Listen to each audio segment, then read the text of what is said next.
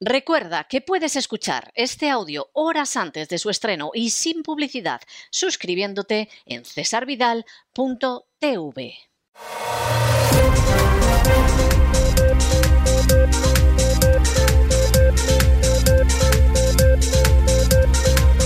Las noticias del día.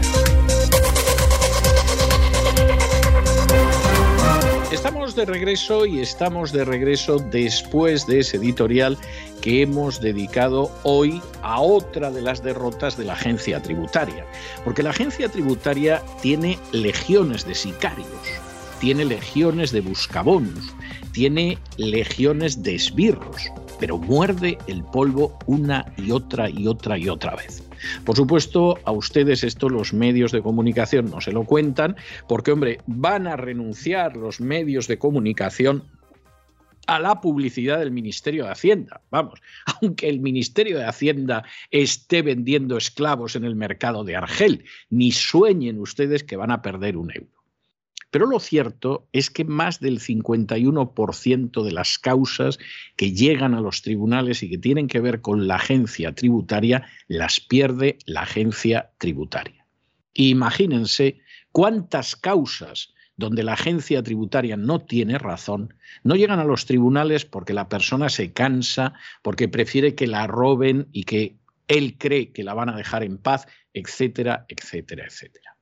Posiblemente si todas las causas llegaran a los tribunales, nos encontraríamos con más del 70 al 80% de las causas en las que las víctimas de la agencia tributaria recibirían justicia y la agencia tributaria quedaría expuesta como lo que verdaderamente es. La practicante de una prevaricación, de una mentira, de falsedades y, desde luego, de un fraude de ley continuado. Y como la agencia tributaria en muchos casos ya no consigue amedrentar a la gente, de pronto llega con la intención de robar todo lo que pueda, de expoliar, de saquear, y el que tiene enfrente no se arruga y no se asusta y dice, bueno, pues vamos a los tribunales, entonces, ¿qué hace la agencia tributaria? Entra en el fraude de la ley penal y utiliza la fiscalía como banda de la porra. Ah, que no nos dejas que te robemos. Bueno, pues entonces la fiscalía va por ti, te amenaza con prisión, etc. Hay gente que se arruga ante esto. Porque claro, de pronto te llega la fiscalía y la fiscalía te dice que así a lo tonto, a lo tonto, le vamos a mandar 20 años a la cárcel y no es ninguna tontería. No es nada más que un instrumento de extorsión, porque luego inmediatamente la agencia tributaria dice, bueno, vamos a ver, no le vamos a quitar mil y pico millones pero nos conformamos con que nos dé ciento y pico millones. ¿Por qué les tengo yo que dar a ustedes buscabonus asquerosos, esbirros repugnantes, sicarios malolientes, ciento y pico millones de mi fortuna personal? Ni ciento y pico millones, ni ciento y pico mil euros, ni dos euros y medio. ¿Por qué se lo tengo yo que dar a usted? Buscabonus indecente, prevaricador sistémico. ¿Por qué se lo tengo que dar? Y claro, Aristrain decide resistir. Seguramente le ha costado mucho, porque claro, de pronto se convierte en el primero de la lista de deudores de Hacienda, que es esa lista que se inventó Montoro para decir estos no pagan Hacienda y luego están los tontos, los malintencionados, los ignorantes que dicen, pague usted Hacienda y es para decir, ¿usted es así de tonto de nacimiento o se ha ido convirtiendo en así de idiota con el paso del tiempo? Usted no sabe que mucha de la gente que está en esa lista no le debe un céntimo a Hacienda, que está pleiteando para librarse de esa situación de robo que practica la agencia tributaria. Usted no sabe que mucha de esa gente está en esa lista porque lo que dice el inspector de Hacienda va a misa y uno no se puede defender. Y eso se tiene que ventilar en los tribunales. Y en muchos casos no es nada más que un conjunto de mentiras cocinadas para extorsionar y presionar a la víctima de Hacienda. ¿No lo sabe usted? Pues entonces cállese, majadero, que no sabe de lo que está hablando. Claro, Aristrain dijo, bueno, pues a mí me colocarán en la lista y además soy el primero de la lista por el dinero que supuestamente le debo a Hacienda, pero yo no le debo a Hacienda ni un céntimo, porque todos esos años yo no he vivido en España. Y como yo no he vivido en España, yo no tengo por qué tributar en España. Hombre, a la agencia tributaria le encantaría, como al emperador Diocleciano, que la gente quedara adscrita como siervos de la gleba al terruño y aunque vivieras en Groenlandia, sin embargo, poderte seguir expoliando año tras año. Pero la ley no es esa. Y lo que dice verdaderamente la audiencia es para meter en la cárcel a los inspectores y desde luego para amonestar muy gravemente a la Fiscalía que se ha prestado a semejante canallada. Porque lo que dice la audiencia al final es que esto no tiene ni pies ni cabeza. Aquí no hay ninguna base real. Aquí no hay ningún hecho demostrado.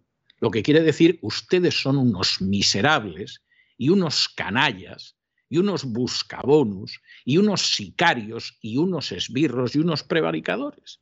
Pero resulta que no les va a pasar nada. A lo mejor este año hasta aumentan el bonus a costa de robar a manos llenas a pobres víctimas que no se pueden defender en multitud de casos. Esa sentencia es de una enorme gravedad. Y no nos engañemos y no pensemos en elecciones, en partidos políticos, etc. Mientras en España, quien roba a los ciudadanos, quien practica el fraude de ley para saquear a los ciudadanos, quien expolia a los ciudadanos, no se siente en el banquillo. En España no se va a arreglar nada. Gobierne quien gobierne. Si va a dar lo mismo. Si les, les van a vaciar los bolsillos a los pobres españoles exactamente igual. Gobiernen unos o gobiernen otros. Que Montoro no era socialista. Que Montoro no era del Partido Comunista. Que Montoro era del Partido Popular y tenía de jefe a Mariano Rajoy y significó la desgracia de millones de españoles.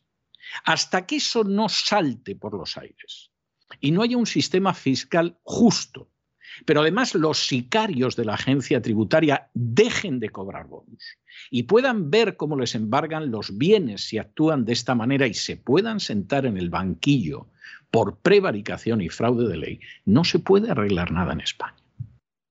Porque de ahí depende toda la perversidad del sistema de que puedan robar casi impunemente a los ciudadanos, en el caso de los buscabonus, impunemente totalmente, hagan lo que hagan, no les pasa nada. Y por lo tanto el sistema sigue rodando y siguen robando a la gente. Es como el ladrón que pudiera estar atracando bancos tranquilamente en la seguridad de que siempre le dan un premio económico y nunca va a la cárcel. Es lo que pasa con los sicarios de la agencia tributaria. Mientras esa gente no se siente en el banquillo y no lo sienten en el banquillo, bueno, pues olvídense ustedes porque aquí realmente no se va a arreglar nada. Seguirá existiendo un sistema de latrocinio general.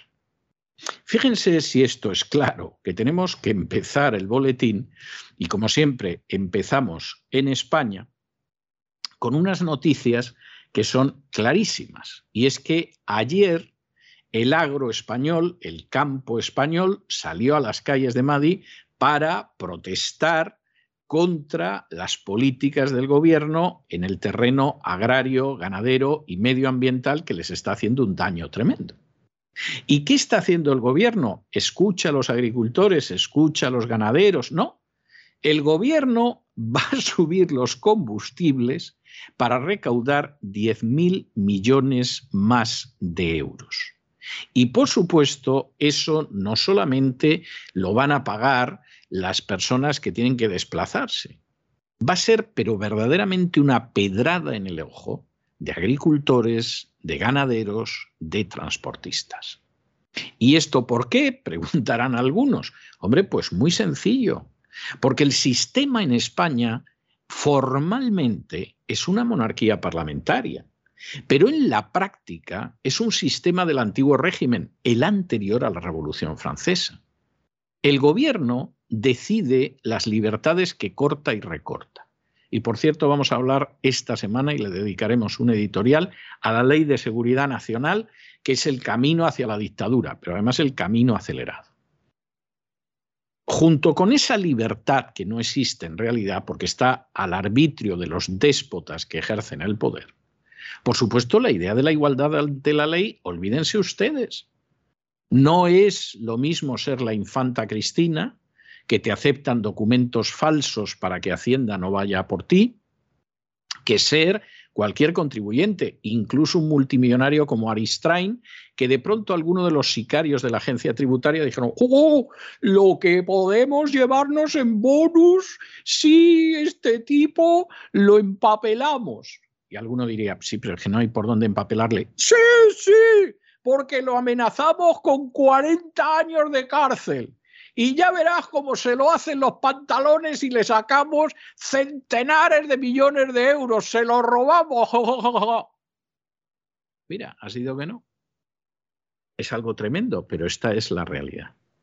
Y para mantener ese sistema del antiguo régimen, donde no hay libertad, ni hay igualdad ante la ley, ni cosa parecida, se necesita un ejército de ladrones con carnet de funcionario que succionen los recursos de aquellos que producen en mayor o menor medida y los lleven a un presupuesto donde beneficia a las castas privilegiadas.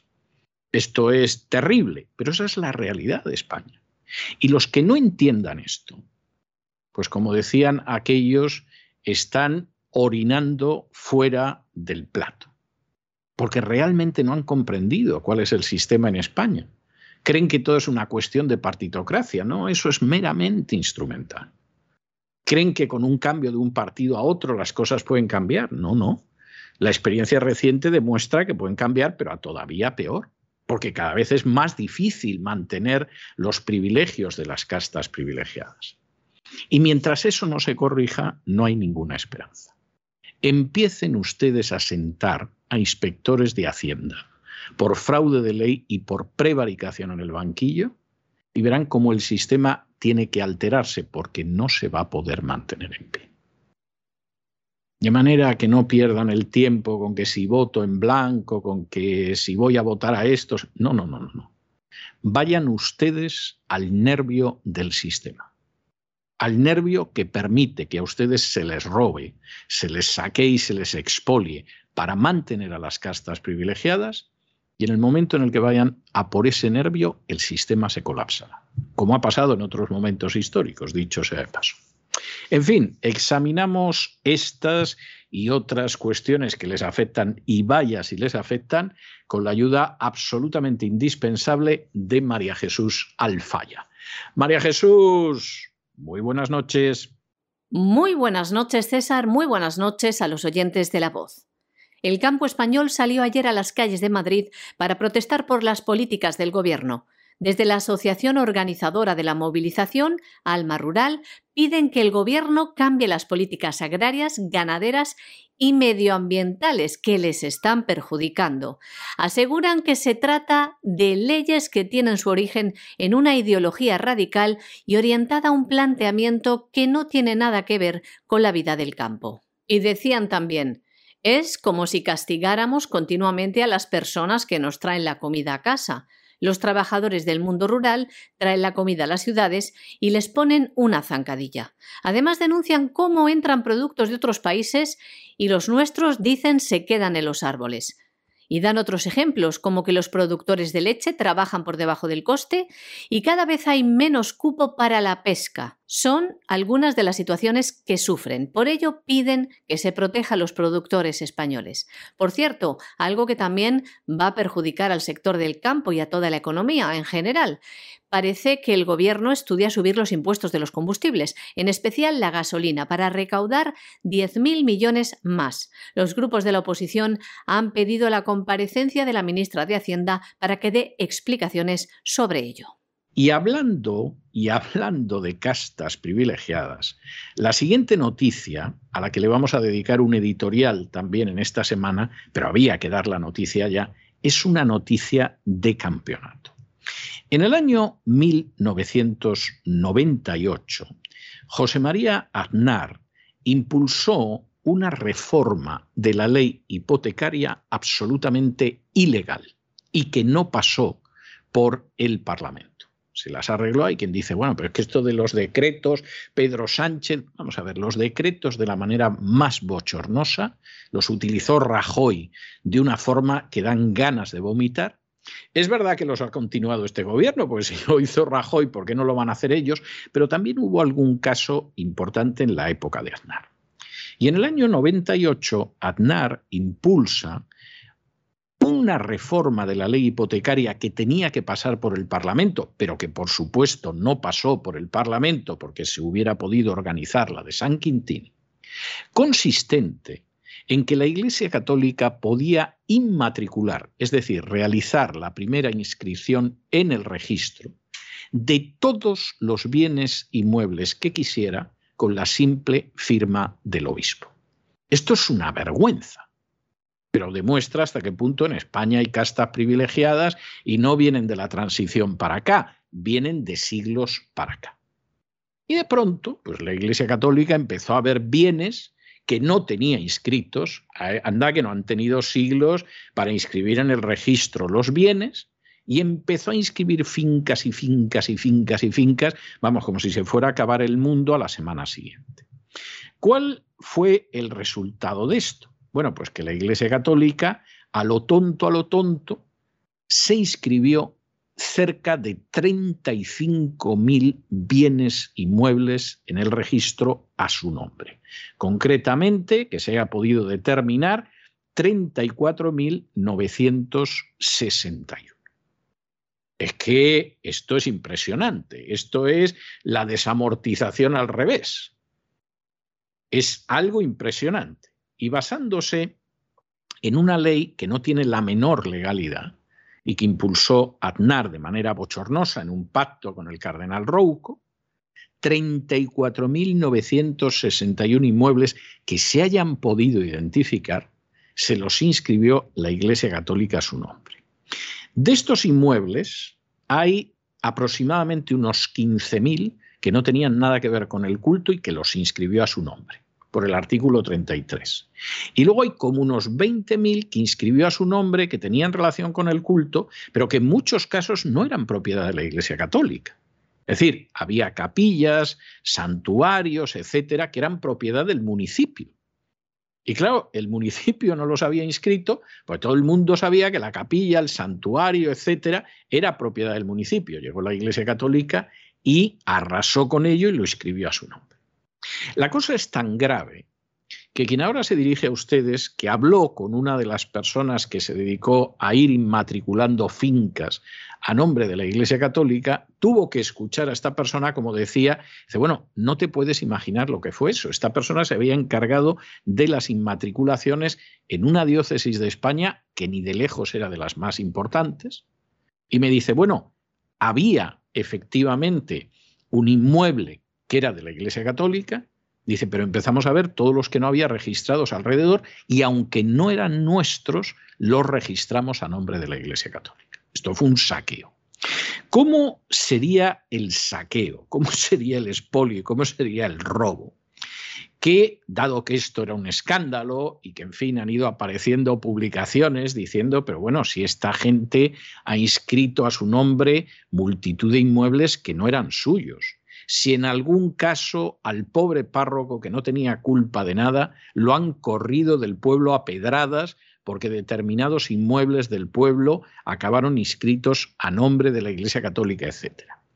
¿Cómo no será el escándalo que Omeya se reúne, el presidente de la conferencia episcopal, el cardenal Omeya, se reúne con el presidente del gobierno social comunista, Pedro Sánchez, y después de la reunión reconocen que hay unos mil inmuebles que la Iglesia registró a su nombre, la Iglesia Católica, y que esos inmuebles no son suyos.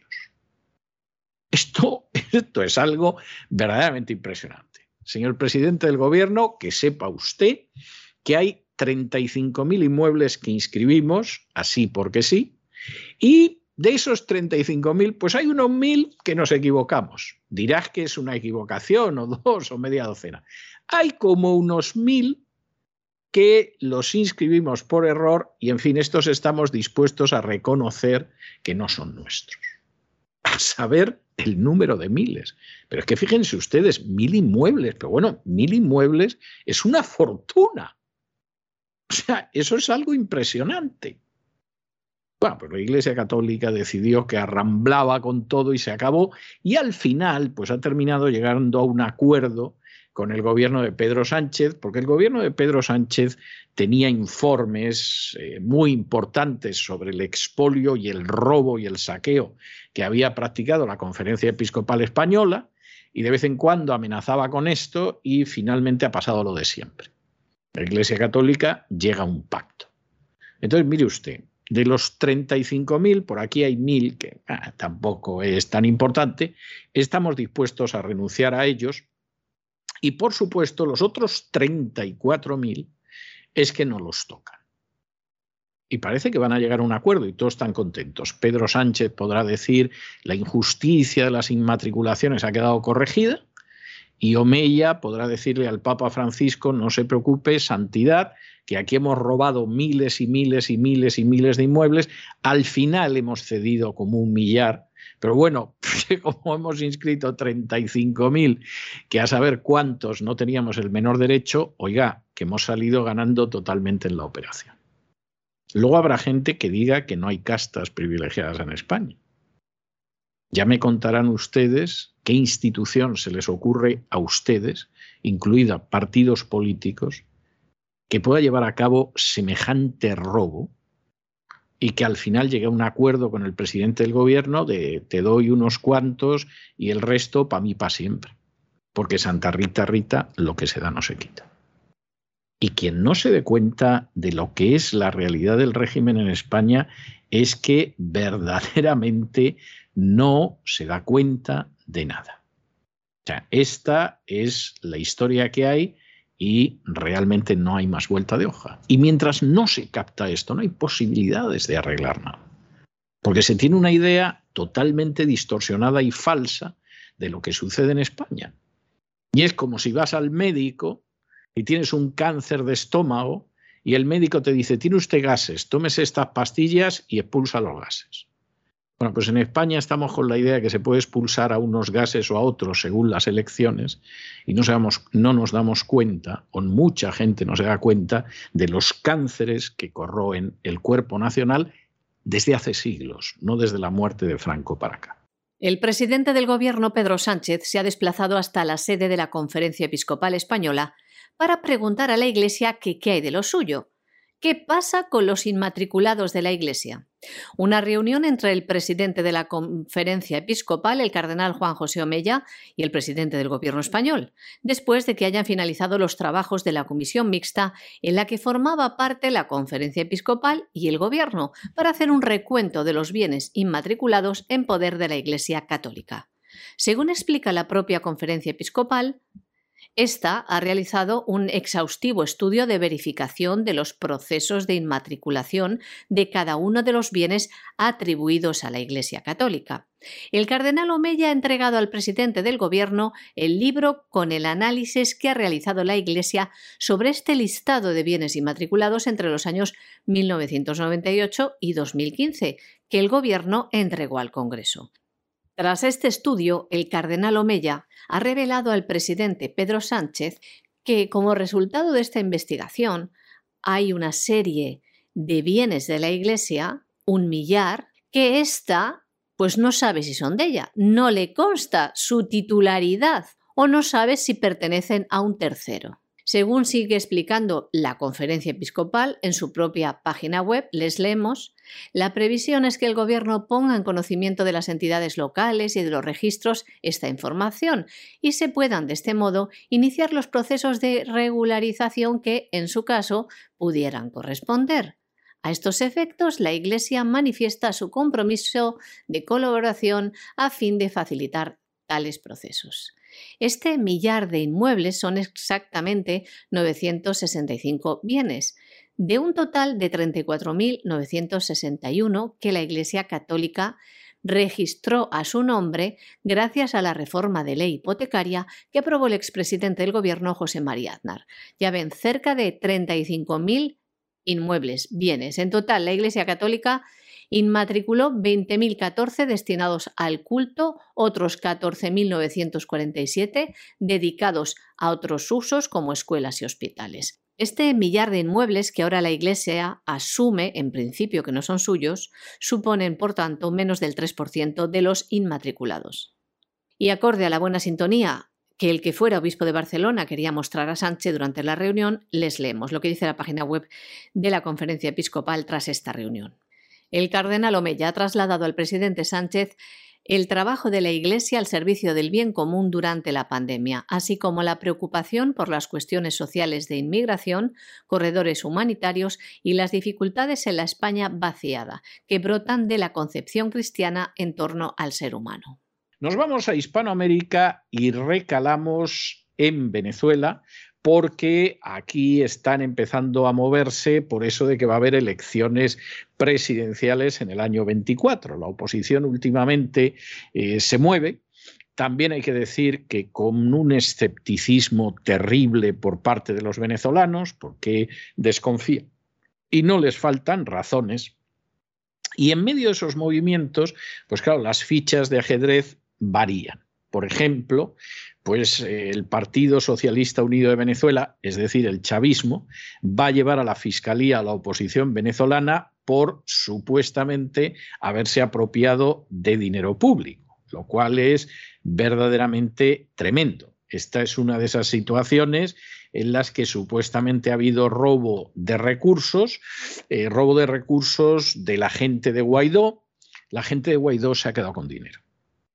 Es decir, yo no sé si finalmente aquí eh, los chavistas van a conseguir empapelarlos, etcétera, etcétera, pero recuerden ustedes esa grabación tan desagradable de un hermano de Guaidó diciendo que tenemos poco tiempo y por lo tanto había que empezar a robar ya. De manera que aquí, pues, esta es una situación en la que no sabemos si al final los empapelan o utilizan esto como una medida de extorsión para que se arrodillen, como si fueran sicarios de la agencia tributaria. Esto es difícil de saber. Pero que ya hemos entrado en la lucha para ver qué va a suceder en las elecciones del 2024, esto no tiene vuelta de hoja. Guaidó al que ya no reconoce casi nadie, debe de haber como una docena de países que lo reconocen como presidente interino. El resto o no lo reconocen directamente o le dan la espalda y le dejan que hable solo como los locos, como pasa con la Unión Europea. Pues Guaidó sale ahora con la historia de que en las próximas elecciones presidenciales, que son en el 24, tendría que haber un candidato único de toda la oposición, que suponemos que pensará que, tiene que ser él, para poder desalojar a Maduro. Claro, esto plantea problemas. ¿eh? Primero, que haya un candidato único de la oposición y que sea Guaidó, ni lo sueñen ustedes. Porque evidentemente Guaidó se puede presentar con esa idea y además con la idea de que a lo mejor hasta gana pero no duden ustedes de que el chavismo va a ir sacando, como si fueran setas en época de lluvia, otros candidatos que dividan la oposición. O sea, esto es algo que no tiene más vuelta de hoja. Pero además, eh, Guaidó ha llegado a la conclusión, posiblemente porque se ha dado cuenta de que no tiene realmente apoyo internacional y que todo el mundo está por fingir que en Venezuela se puede salir de la situación en la que se está con buena voluntad y con diálogo y todas estas cosas, como hace apenas unos meses decía el socialista español José Luis Rodríguez Zapatero, que evidentemente aquí la idea es, pues vamos a las elecciones, a ver si hay uno solo, a ver si hay suerte y no hay demasiado fraude en el recuento de papeletas y a ver si llego yo a presidente.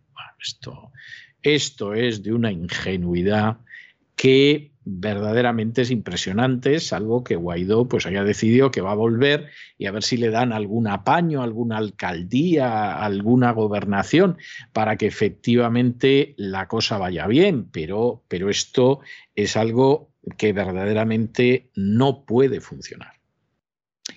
En su día, desde el primer día, nosotros anunciamos, quien ahora se dirige a ustedes anunció que lo de Guaidó iba a fracasar. Durante semanas e incluso meses había gente que se ponía como una fiera cuando decíamos esto. Bueno, pues el tiempo ha pasado y ustedes nos dirán quién tenía razón. Si nosotros, haciendo un análisis que era doloroso, pero frío y documentado la situación, o los que estaban locos de entusiasmo, se veían a Maduro arrastrado por las calles, etc. ¿Por qué? ¿Porque nosotros teníamos una bola de cristal? No. Porque jamás permitimos que nuestros sentimientos interfieran en un análisis. Cuando uno deja que los sentimientos interfieran en un análisis, ese análisis por regla general sale mal. Porque en lugar de analizar el panorama y analizar la situación, uno ve la parte del panorama o la parte de la situación que satisface sus sentimientos. Y así, llegan más de 60 años anunciando que está a punto de caer la dictadura en Cuba. Y así llegan menos años, pero el panorama no es bueno, diciendo que Maduro se va a caer. Bueno, pues la realidad es la que es. Y a menos que analicemos la realidad de manera sólida y documentada, el mal se perpetúa. Porque ellos sí que no cometen el error. Pueden vender con su propaganda lo que quieren, pero lo que no cometen es el error de cometer esas disparates en el análisis de la situación. Un grupo de diputados de la Asamblea Nacional Venezolana, encabezados por el Partido Socialista de Venezuela, ha interpuesto una denuncia ante la Fiscalía contra varios exparlamentarios de la coalición opositora, encabezados por Juan Guaidó, por un supuesto robo de recursos. El actual presidente de la Asamblea Nacional, Jorge Rodríguez, ha informado sobre un supuesto reparto ilegal de 3.100 millones de dólares provenientes de fondos venezolanos congelados en Estados Unidos. El considerado por muchos presidente del gobierno interino y líder de la oposición venezolana, Juan Guaidó, ha asegurado que los partidos opositores concurrirán en las elecciones presidenciales del año 2024 con un candidato único para competir contra el partido del chavismo y evitar que Maduro se perpetúe en el poder hasta el año 2030. Este candidato, según Guaidó, saldrá de una consulta popular en la que participarían los nueve partidos que lo han ratificado por tercer año consecutivo como presidente interino. Juan Guaidó no descartó que él u otra figura prominente de la oposición participe en estas elecciones. Juan Guaidó se manifestó así en una entrevista tras preguntarle por el discurso de Nicolás Maduro de este domingo en el que aseguraba que seguirá siendo el candidato por el Partido Socialista Unido de Venezuela en las elecciones del año 2024 y que seguirá gobernando hasta el final de esta década. Con motivo del tercer aniversario de la jura del gobierno interino de Venezuela, la Asamblea Nacional ha exigido al Ministerio Público venezolano que tome medidas contra Guaidó lo antes posible. Ante ello, Nicolás Maduro ha afirmado que ante tal usurpación e ilegalidad habrá justicia. Sentenciaba el dictador venezolano lo siguiente, la justicia a veces tarda, pero llega. Bueno, y está la situación en Colombia que arde. En Colombia, dicho sea de paso, donde, salvo que Dios lo remedie, en las próximas elecciones presidenciales va a salir una marioneta de la agenda globalista. Marioneta de la agenda globalista que puede estar a la izquierda, marioneta de la agenda globalista que puede estar a la derecha, pero marioneta de la agenda globalista. Y mientras tanto, la situación se va tensando. De hecho, en torno a 1.500 colombianos pues han tenido que desplazarse en la zona del Arauca, cercana a Venezuela, porque en estos momentos existe toda una ola de violencia entre grupos que se están disputando el territorio. Una de las grandes desgracias de la historia de Hispanoamérica y es una desgracia que viene desde la época de la conquista, que es una conquista enormemente violenta, como suelen ser por regla general el 99% de las conquistas, es el hecho de admitir la violencia como uno de los elementos de la acción política.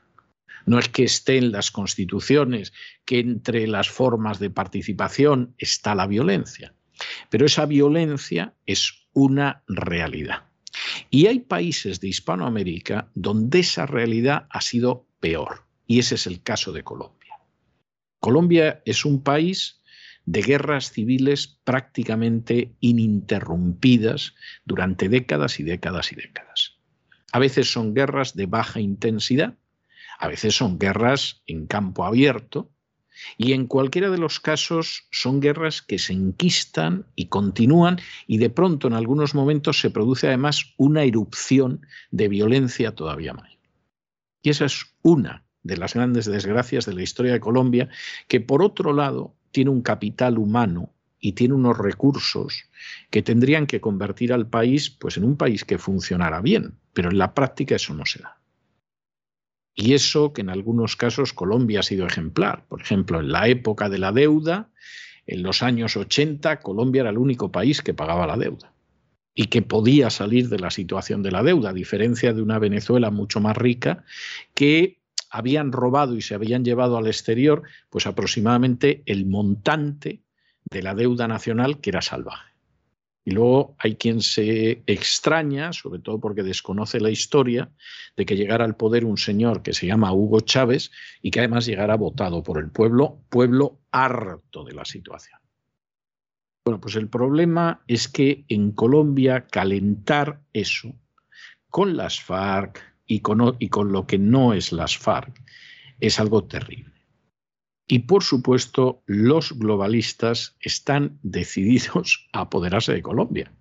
De hecho, la tienen medio medio, pues evidentemente solo hay que mover algunas piezas, como es la violencia, que es una lacra nacional, es muy triste, pero es así, y llevar las cosas en la dirección que queramos. No sabemos si va a ser la marioneta de izquierdas o la marioneta de derechas, pero que desde luego existen indicios inquietantes de que finalmente quien va a ser el próximo presidente colombiano es una marioneta de la agenda globalista, eso lamentablemente no se puede ni ocultar ni negar. Alrededor de 1.500 colombianos se han desplazado en la región colombiana de Arauca, fronteriza con Venezuela, tras la oleada de violencia que afronta la zona por la presencia de grupos armados que se disputan el territorio. La Defensoría del Pueblo de Colombia ha confirmado también el secuestro de cuatro personas en el municipio de Tame, en el estado colombiano de Arauca. Individuos armados se presentaron el sábado por la tarde en el poblado de El Botalón de Tame. En varios vehículos entraron en las viviendas de las víctimas y se llevaron a los cuatro civiles por la fuerza. También el sábado, individuos armados han lanzado dos granadas de fragmentación contra la comisaría de policía de Acarí, en el norte de Santander. Ambos artefactos cayeron en el parque principal y no estallaron. El ejército atribuye este ataque al Frente 33 de las FARC. Es el tercer hostigamiento contra la policía en norte de Santander en menos de ocho días. Y nos vamos a internacional. Y bueno, la situación en internacional es verdaderamente maravilloso. La Organización Mundial de la Salud, repito, la Organización Mundial de la Salud, escuchen bien, la Organización Mundial de la Salud nos sale ahora con que los menores de 12 años no deben vacunarse contra el coronavirus. Esto en medio de unas campañas salvajes para vacunar a los niños en las últimas semanas. Posiblemente ya los que tenían que vacunarse se han vacunado casi todos, y sale la Organización Mundial de la Salud diciendo que no hay que vacunarlos porque los datos de eficacia y de seguridad, pues hombre, no son lo que deberían ser, no vacunen a los niños. A buenas horas, mangas verdes, que dice un dicho castizo en España. A buenas horas.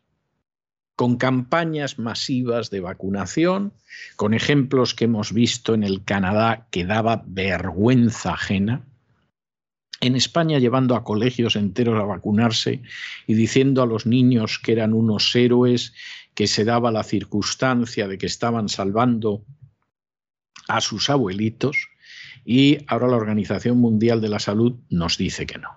Claro, esto coincide, como les dijimos hace unos días en un editorial, con el hecho de que el relato oficial del coronavirus cada vez es más difícil de mantener. Este fin de semana, ha habido manifestaciones verdaderamente gigantescas en contra de la manipulación, de la mentira del relato oficial del coronavirus en España, en los Estados Unidos, en Francia, en Gran Bretaña, en Alemania, en Italia, en Australia, en Nueva Zelanda, en el Canadá, en Suiza, en los Países Bajos y en Austria, por mencionar unos cuantos. En España las manifestaciones se han dado en varios lugares, Zaragoza, Madrid, pero sobre todo en las provincias vascas. En Italia la manifestación que hubo este fin de semana fue verdaderamente colosal y además para dejar de manifiesto que había más de 60.000 médicos que han dicho que no se vacunan y que hay más de 2.000 médicos a los que se ha suspendido precisamente por no vacunarse.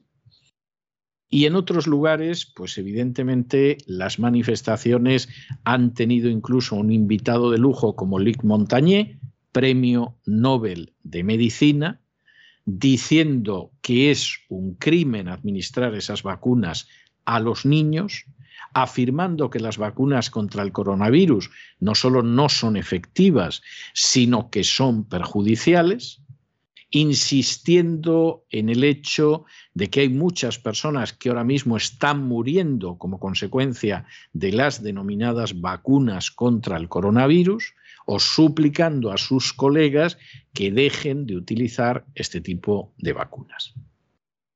Como verán ustedes, el panorama es claro y el relato cada vez es más difícil de sostener.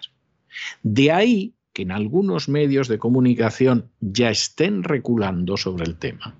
De ahí que haya países donde hayan decidido que todas estas payasadas que hemos tenido, payasadas siniestras y graves, que hemos tenido que soportar durante dos años, pues que ya desaparecen. Los primeros que lo han dicho son los británicos y el resto vienen detrás y se acabó el confinamiento y la mascarilla y la distancia de seguridad y todo esto, porque no sirve para nada, salvo para el control social. El barco está virando.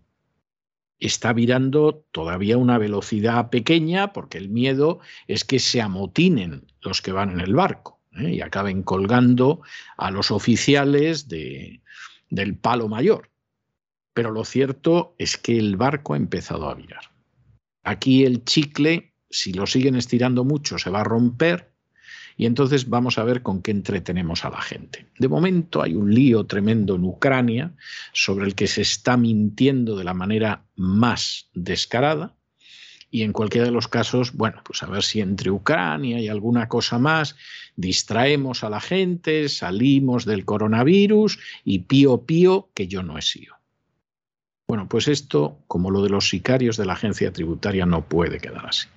Lo que no puede haber es impunidad para esa gente. Y si hay impunidad para esa gente, la próxima vez va a ser todavía peor que esto, aunque cueste creerlo. La Organización Mundial de la Salud actualizaba su información sobre lo que el ciudadano debe saber de las vacunas en su página web. En concreto, sus pautas de las inyecciones de ARN mensajero de Pfizer. Y decía lo siguiente. Los niños menores de 12 años no deben ser vacunados de forma rutinaria, dado que actualmente no hay datos de eficacia o seguridad disponibles para los jóvenes y añadía por ello que los gobiernos deberían abstenerse de administrarles las vacunas, vacunas entre comillas. La pregunta que nos hacemos desde aquí, desde este programa La Voz, ¿cómo la OMS advierte de esto ahora? ¿No han estudiado los experimentos genéticos antes de recomendarlos a la población mundial? ¿No los han estudiado antes de recomendar a los gobiernos que vacunen a los niños? Algo que deja clara su complicidad en todo esto. Y a pesar de que ahora la OMS publica esto, muchos países ya han vacunado a niños de 5 años, siguen vacunándolos, siguen recomendando la vacunación, incluso en algunos lugares hasta de bebés. Criminal. Pero como ven, la verdad siempre acaba saliendo y la ciudadanía de todo el mundo se está rebelando frente a la tiranía de los gobiernos que imponen de manera ilegal vacunas y restricciones que atentan contra la salud, contra la vida, contra las libertades, contra la economía. Este fin de semana, multitudinarias manifestaciones en países como España, Estados Unidos, Francia, Reino Unido, Alemania, Italia, Australia, Nueva Zelanda, Canadá, Suiza, Países Bajos o Australia. Como ven, el mundo alza su voz contra este totalitarismo. En España ha habido varias manifestaciones. Ustedes no se habrán enterado porque los medios de comunicación no lo cuentan. Por ejemplo, en provincias vascas. En Italia también ha sido sensacional la abrumadora manifestación, porque el totalitarismo es evidente y les damos otra noticia en Italia. han suspendido a cerca de 2.000 médicos por no vacunarse y además les amenazan con sanciones si hablan mal de las vacunas. Italia, a fecha del 20 de diciembre, había como 60.000 médicos sin vacunar, una cifra muy importante. Pues ahora, un mes después, se ha reducido mucho esta cifra debido a las amenazas y a las presiones que están sufriendo los médicos para que no hablen de lo que está produciendo la vacuna. En Italia, miles de personas acogieron al premio Nobel Luc Montagnier, que ha sido denostado por los globalistas por advertir sobre el peligro de estas pseudovacunas. El científico de 89 años dio un discurso que ponía los pelos de punta, en, en el que decía cosas como estas, cosas que lleva diciendo años, pero es silenciado y denostado. Sin ir más lejos, como ha sido tal el éxito de esta manifestación en Italia y los corresponsales no podían ocultarlo. Pues los medios, pues tenían que darlo, evidentemente, pero los medios, como el mundo, vendidos a las farmacéuticas y al globalismo, no podían dar la noticia en su totalidad, sino que tenían que denostar a este premio Nobel. Este era el titular del mundo. Montañer, las locuras anticientíficas del premio Nobel que aisló el VIH, y extraen su cita. Los no vacunados salvarán a la humanidad. Y ellos dicen, ya ven, el mundo, que es una locura. Se atreven a juzgarlo en un titular. Esa es la imparcialidad. Como subtítulo esta noticia dice lo siguiente. La paradoja del científico que aisló el virus del VIH. Hoy viaja por Europa clamando contra las vacunas del COVID convertido en un paria de la comunidad científica. Vergonzoso. ¿Y por qué se molestan tanto estos medios de comunicación? ¿Por qué denostan a este científico en lugar de limitarse a manifestar su mensaje, como vamos a hacer aquí hoy, para que ustedes lo escuchen? ¿Qué ha dicho que molestó tanto? ¿Qué ha dicho que no quieren que ustedes conozcan? Pues cosas como estas. Estas son las frases. Es un absoluto crimen dar estas vacunas hoy en día a los niños. Señores, les acabamos de dar la noticia de la OMS, la propia OMS lo reconoce. Más frases de Luc Montagnier en Italia este fin de semana. Las vacunas no solo no son efectivas, sino que son perjudiciales y pueden promover otras infecciones y también causar enfermedades nerviosas muy graves en el cerebro. Más frases, les vamos a leer. La proteína que se ha utilizado en las vacunas contra este virus es, en efecto, tóxica. Es un veneno. Las vacunas no han nacido para matar, sino para proteger, y hay muchas muertes, incluso de jóvenes deportistas que han tenido grandes problemas por culpa de esta vacuna. Y aquí es donde dice la frase, es un absoluto crimen dar estas vacunas hoy en día a los niños. Lo queremos repetir desde aquí. Y decía, también pueden causar enfermedades nerviosas muy graves en el cerebro. Más frases de Luc Montagnier que no quieren que ustedes conozcan. Aquí en la voz se las decimos. Debido a los efectos a largo plazo de esta vacuna, hay muchas personas que están muriendo. Pido a todos mis colegas que dejen absolutamente de vacunar con este tipo de vacunas. Y también decía el premio Nobel.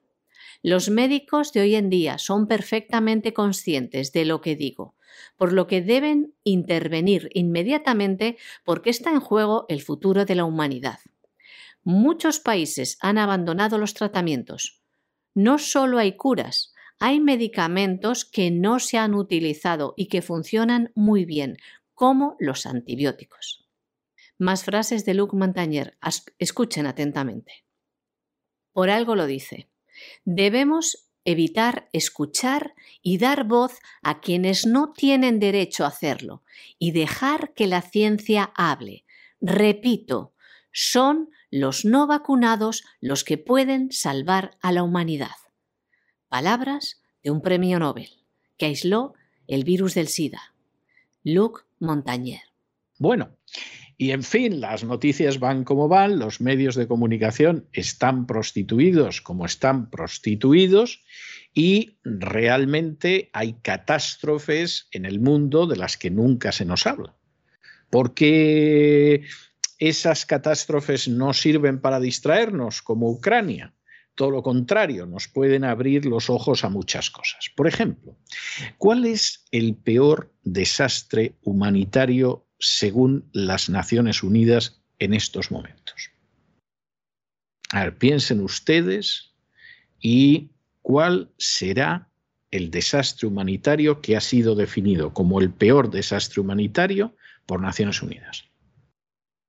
Ya les adelanto a ustedes, aunque es criminal, que no son los pobres ucranianos no nacionalistas a los que bombardea desde hace años los nacionalistas ucranianos. El mayor desastre humanitario desde hace años, según la propia Naciones Unidas, es la guerra del Yemen. Y es posible que alguno haya dicho la guerra del qué, del Yemen, del Yemen. Para que se hagan ustedes idea de lo que significa esto, de lo que no les habla nadie. Hay más de cuatro millones de personas que se han visto forzadas a abandonar sus hogares. Pero en el Yemen, 21 millones de personas, es decir, el 71% de su población, necesitan alguna forma de ayuda humanitaria.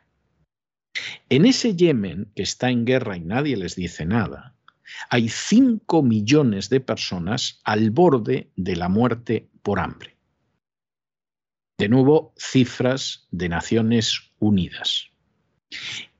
Y para finales del año 20, no del 21, del año 20, se calculaba que el número de muertos en la guerra había superado las 230.000 personas. Esto es algo verdaderamente terrible, con crímenes de guerra cometidos por ambas partes. ¿Han visto ustedes mucha información sobre el Yemen? ¿Tienen una idea lejana de lo que es esa guerra del Yemen, donde ha muerto ya, pues seguramente a estas alturas, un cuarto de millón de personas? donde hay 21 millones de personas que necesitan ayuda humanitaria, donde hay 5 millones al borde de morir por hambre. ¿Han oído ustedes hablar de esto? ¿Qué ha pasado en el Yemen? dirá alguno. Bueno, pues miren ustedes, en el año 2014 cae el gobierno del Yemen que se llevaba bastante bien con Arabia Saudí. Y como siempre que caen este tipo de tiranías, pues acaba apareciendo, porque la política odia el vacío de poder, acaba apareciendo gente, en este caso un movimiento que son los Hutis, en el año 2015 que quieren apoderarse del poder. Y en ese momento es cuando Arabia Saudí dice, ni hablar. Yo no quiero, ni lejanamente, que en el Yemen, que es mi patio trasero, porque Arabia Saudí tiene derecho a tener su patio trasero, por lo visto, por lo menos Washington lo piensa, yo no voy a permitir que haya un gobierno que yo no controlo y que incluso pueda ser hostil.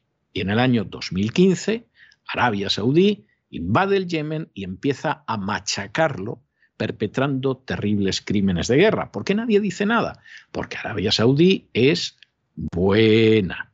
Fíjense ustedes si será buena Arabia Saudí, que según la versión oficial de los atentados del 11 de septiembre, todos los implicados eran saudíes, los terroristas, y los tribunales americanos, con cualquier presidente, han impedido que se investigue la posible implicación de Arabia Saudí en esos atentados.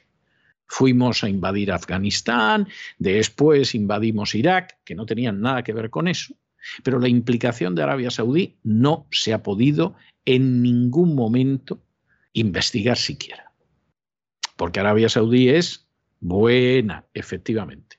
Hasta Donald Trump, que antes de llegar a la Casa Blanca tenía claro que Arabia Saudí de buena no tenía nada, una vez en la Casa Blanca tuvo que lanzar el mensaje de que Arabia Saudí era buena e Irán, por supuesto, era malo, malísimo. En el año 2015, Arabia Saudí entra en el Yemen perpetrando horribles crímenes de guerra, el mayor desastre humanitario que sufre ahora mismo el planeta, bombardeos terribles, todo ello con el respaldo directo de los Estados Unidos, pero los hutis estos deben de ser un hueso muy duro de roer. Y Arabia Saudí no consigue acabar con ellos. Destroza el Yemen, provoca muertos por doquier pero evidentemente no consigue nada. En el año 2018, Arabia Saudí lanza una nueva y terrible ofensiva de la que lógicamente no nos hablan, porque si están matando a decenas de miles de personas por allí y quien los mata es Arabia Saudí, los medios de comunicación no nos cuentan nada. El problema es que a pesar de la terrible ofensiva de Arabia Saudí en el 2018, no consigue acabar con los hutis y se llega a un alto el fuego. Y parece que durante un tiempo, bueno, pues de una y otra parte salen golpes, pero la cosa no va tan allá. En el año 2021, el año pasado, los hutis inician una ofensiva contra Marib, que es el último reducto de los partidarios de Arabia Saudí en el norte, para expulsar a los saudíes. Y, por supuesto, en un momento determinado, los hutis, que vamos, son correosos, ¿eh? son correosos, duros y gente dispuesta a aguantar. Algunos dicen, hombre, tienen a Irán detrás, sí, pero eso no convierte a la gente en dura, correosa y todo lo demás. Arabia Saudí tiene detrás a Estados Unidos y no se está imponiendo en la historia, está arrasando todo lo arrasado y causando la muerte de miles y miles y miles de civiles inocentes, pero no consigue imponerse. Los hutis deciden que además le van a dar un golpe a los Emiratos Árabes Unidos con drones y misiles, porque se da la circunstancia de que lo pueden hacer y porque están convencidos de que pueden liberar al Yemen de la invasión saudí. E inmediatamente Arabia Saudí en las últimas horas ha lanzado unos bombardeos terroríficos sobre el Yemen. Esto es enormemente grave. Es una zona teóricamente muy delicada. Bueno, pues de esto no les van a contar a ustedes nada. Ya los tienen entretenidos con eso de que Putin se le ha metido entre ceja y ceja a invadir Ucrania, aunque el que ha sido hasta hace pocas horas el jefe de la Marina alemana ya dijo que eso es una estupidez, que Putin no va a invadir Ucrania ni cosa parecida, que por supuesto Crimea va a seguir formando parte del territorio ruso y que evidentemente a Europa lo que le interesa es llevarse bien con Putin y no meterse en líos en Ucrania. Y claro, lo forzaron a dimitir a las pocas horas y con eso entretienen a la gente. De esa manera, como además, por ejemplo, el gobierno español ha decidido mandar unos aviones a Bulgaria, que ya se sabe que es un, país con unos lazos con España tremendos. Vamos, eh, como dicen en Hispanoamérica, España y Bulgaria son uña y mugre, ¿no? Es una unión tremenda. Y va a mandar unos barcos al Mar Negro, que a saber lo que se les habrá perdido en el Mar Negro, pues España no está en el Mediterráneo impidiendo la invasión africana, no, eso jamás. Pero resulta que va a ir a defender a Ucrania. Y entretenemos a la gente, mantenemos a la gente entretenida, que estén mirando lo de Ucrania y mientras tanto les robamos la cartera. Bueno, los británicos no, los británicos venden centenares de millones de armas a los ucranianos. Estados Unidos ya lleva vendido, que se sepa, por lo menos 600 millones de armas a los ucranianos, con lo cual están felices y contentos. Mantenemos a la gente distraída y a ver si no se entera de la inflación, a ver si no se entera de la deuda pública, a ver si no se entera de tantos problemas y a ver si no se entera de que estamos permitiendo a Arabia Saudí que asesine a decenas y decenas de miles de inocentes civiles, porque a fin de cuentas Arabia Saudí es buena y nos ayuda en una serie de proyectos. Piensen un poco en esto. ¿eh? Es terrible. El mayor desastre humanitario existente a día de hoy en el planeta, reconocido por la propia Organización de las Naciones Unidas, y no nos dicen nada porque la gente está esperando que Putin invada Ucrania. Es, notable esto. ¿eh? los ladrones de carteras utilizan un sistema bastante parecido para distraer a la gente. La coalición liderada por Arabia Saudí en Yemen ha anunciado el lanzamiento de una operación militar a gran escala contra los rebeldes hutíes. Esto ocurría el pasado jueves, una operación, dicen, destinada a paralizar las capacidades de los hutíes en algunas provincias yemeníes. El gobierno saudí afirma que la operación militar se lleva a cabo en respuesta a la amenaza y el principio de necesidad militar para proteger a los civiles de los ataques. La coalición de Arabia Saudí llevó a cabo cuatro ataques en la ciudad portuaria de Al-Hudaydah, en el oeste de Yemen, y seis más en la capital Sanaa. Los ataques se produjeron días después de que los hutíes respaldados por Irán se atribuyeran la responsabilidad de un ataque mortal con aeronaves no tripuladas drones en Abu Dhabi, la capital de Emiratos Árabes Unidos, país que hace parte también de la coalición árabe que ha estado luchando contra el grupo rebelde desde el año 2015. Yemen ha estado sumido en la violencia y la inestabilidad desde el año 2014, cuando los hutíes capturaron gran parte del país, incluida la capital. Decenas de miles de personas han muerto y millones han sido desplazadas en lo que la ONU ha calificado como la peor crisis humanitaria del mundo. Y hasta aquí hemos llegado nosotros con nuestro boletín de hoy. Muchas gracias, María Jesús. Muy buenas noches. Hasta mañana. Gracias a ti, César. Muy buenas noches. Buenas noches a los oyentes de la voz. Pero ustedes no se vayan, no se vayan porque vamos a regresar enseguida con don Lorenzo Ramírez y el despegamos. Y ya saben que los lunes tenemos un programa doble y sesión continua de cultura hispánica. Don Lorenzo Ramírez se quedará un ratito más con nosotros en el Así fue España, que todavía es Así fue Hispania, y luego vendrá doña Sagrario Fernández Prieto para enseñarnos a hablar y escribir correctamente en español. De manera que no se vayan, que regresamos enseguida.